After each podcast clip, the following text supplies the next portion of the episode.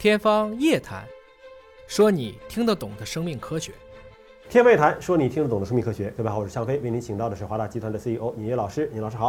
向飞大家好。我们知道生命是非常奇妙的啊。呃，人开始对自己感兴趣、研究自己的时候呢，就在想说，哎，可不可以有一个人造的？之前不是有克隆吗？对。克隆还是在用现有的细胞，用生命去制造生命。对，改来改去。啊。现在在《自然》杂志上最新的一期研究报告是美国纽约大学和芝加哥大学的科学家。做了一个完全人造的细胞，对，细胞啊，部分部分功能，部分功能，功能啊，部分功能。但是我们知道，细胞那不是从一个机体的身上剥下来一块儿，或者是从这个受精卵分裂出来一块儿，对，它不是，它是自己人造了一块儿。是，哇，这个就让我们离科幻好像又近了一步，又近了一步，是啊。细胞这个词呢叫 cell，它是这个罗伯特胡克，也就是牛顿这一生的一个宿敌吧。嗯。但是牛顿很多宿敌了，跟莱布尼兹大家争微积分是谁发明的，一直就压制胡克。包括胡克长得很矮，所以牛顿说我是站在巨人的肩膀上。所以 anyway，任何时代都有学霸学阀哈。当然当时胡克只是看到了软木的切片，嗯，看见了一个小的这个格子，所以叫 cell。嗯。这个也接近于。当时的所谓的修道士的这些房间，借助了这个给细胞就命了这一个名字。真正把细胞学说提出来的呢，实际上是十九世纪德国的科学家施莱登和施旺就给了一句话，这句话非常经典：细胞只能来自于细胞，就是不能人造，对不对？细胞只能来自于细胞，就证明所有的细胞都是一个细胞来的。那今天这个 Nature 这个杂志的文章，等于就打破了这句话呀。刚才这句话呢，在生命学的意义就相当于霍金，嗯。当他知道有红移有蓝移，他发现宇宙越来越远的时候，他就算出来宇宙应该是大爆炸出来的，应该有黑洞。嗯，那施莱登和施旺，细胞只能用细胞分化的，所有的细胞都应该是从受精卵来的，就这么过来的。嗯，那今天科学家实际上是通过一个完全不借助任何生物材料，做了一个细胞，让它产生了其中的一个重要的功能，物质交换当中的主动运输。嗯，啊，我们知道物质交换呢有自由扩散、协助扩散、主动运输，这三种方式可以分别运输不同的物质。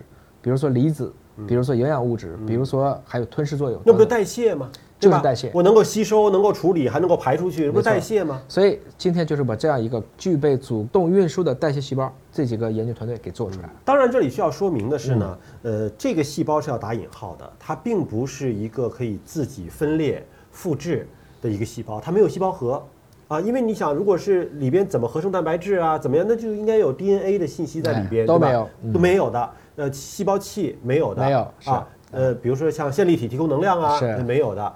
但是它完成了一个完整细胞的部分功能，没错啊。而且它这个细胞应该是动物细胞，细胞膜不是细胞壁，细胞膜做了一个软膜。对，它真的做了个软膜，真的做软膜，但是是人工聚合物的，不是来自于生命的啊，就是一个我们理解成是有机物质啊。这个软膜它是我们知道细胞的那个膜是要叫半渗透的，对吧？什么东西进来，什么东西进不来。是要有一个这个机制的，这个膜能实现这个吗？它打了个洞，嗯。啊，就在这个膜上直接打了一个洞，相当于模拟成细胞膜上的这种，我们叫分子马达啊，就是我们纳米孔测序也是利用这个原理啊，它刚好可以穿物质，可以通过这个洞进来，大小就是红细胞大小，嗯，然后里面没有细胞器，但是它设计了一组化学物质，然后通过这个化学物质呢，它就可以起到一个泵的作用，嗯，同时它怎么去遥控它呢？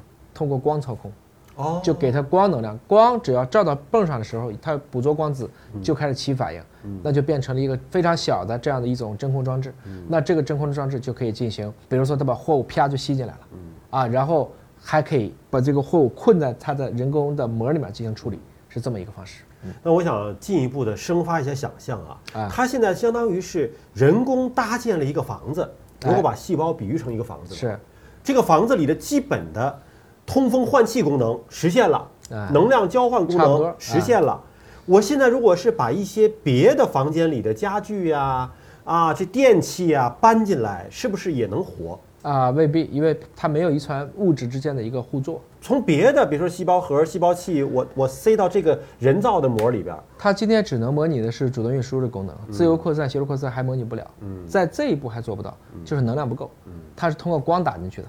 你说葡萄糖怎么进去？现在还不知道。那它可能更多的只能是目前根据他们现在提出的应用，更多的是比如说可以去给药，嗯啊，做一些药物的递送。再比如说，它这里尝试了一些可以去吞掉一些微生物，嗯啊，以后可以去帮助免疫系统起作用。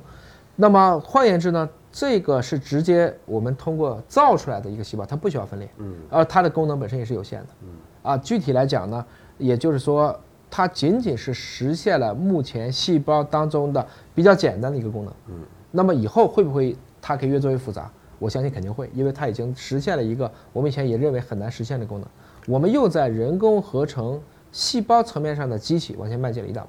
所以之前先人说的那个“细胞只能来自于细胞”这句话还没有完全被打，今天来看还没有完全，未来就不好说了。未来也看怎么定义细胞了。啊，如果这个细胞本身也能成为，它可能不要自己复制，但如果它可以长期不死呢？它要复制它干嘛呢？如果这每一个细胞都变成一个永生态，那实际上这个细胞可能要比我们自然存在的这种细胞寿命更长。那如果说这么多人造的细胞结合在一起，那是不是就出现了合成人了？甚至这个合成人是不需要人类的基因的。这种细胞是不太可能变成一个多细胞的。它细胞和细胞之间是无法交换的，哦，它更多的像是一个独立工作的个体，嗯，所以应该说这是很了不起的一步，但离我们所谓的可以通过无机直接做成有机这一步还相差很远。那它的实际的应用前景可能会用到哪儿？就刚才讲的，比如说模拟药物运输，嗯，啊，比如说你都吃这个药，需要诱导的时候，我啪给你来一个点光就完了，这是一个很简单的方式嘛。第二个就是刚才说的，它可以去吞噬一些外来物，来帮助你。起一些免疫的作用。嗯嗯，生命科学的发展确实超乎我们的想象啊！但是我们还是要理性的、客观的来看待。感谢您关注我们今天节目，下节目时间我们再会。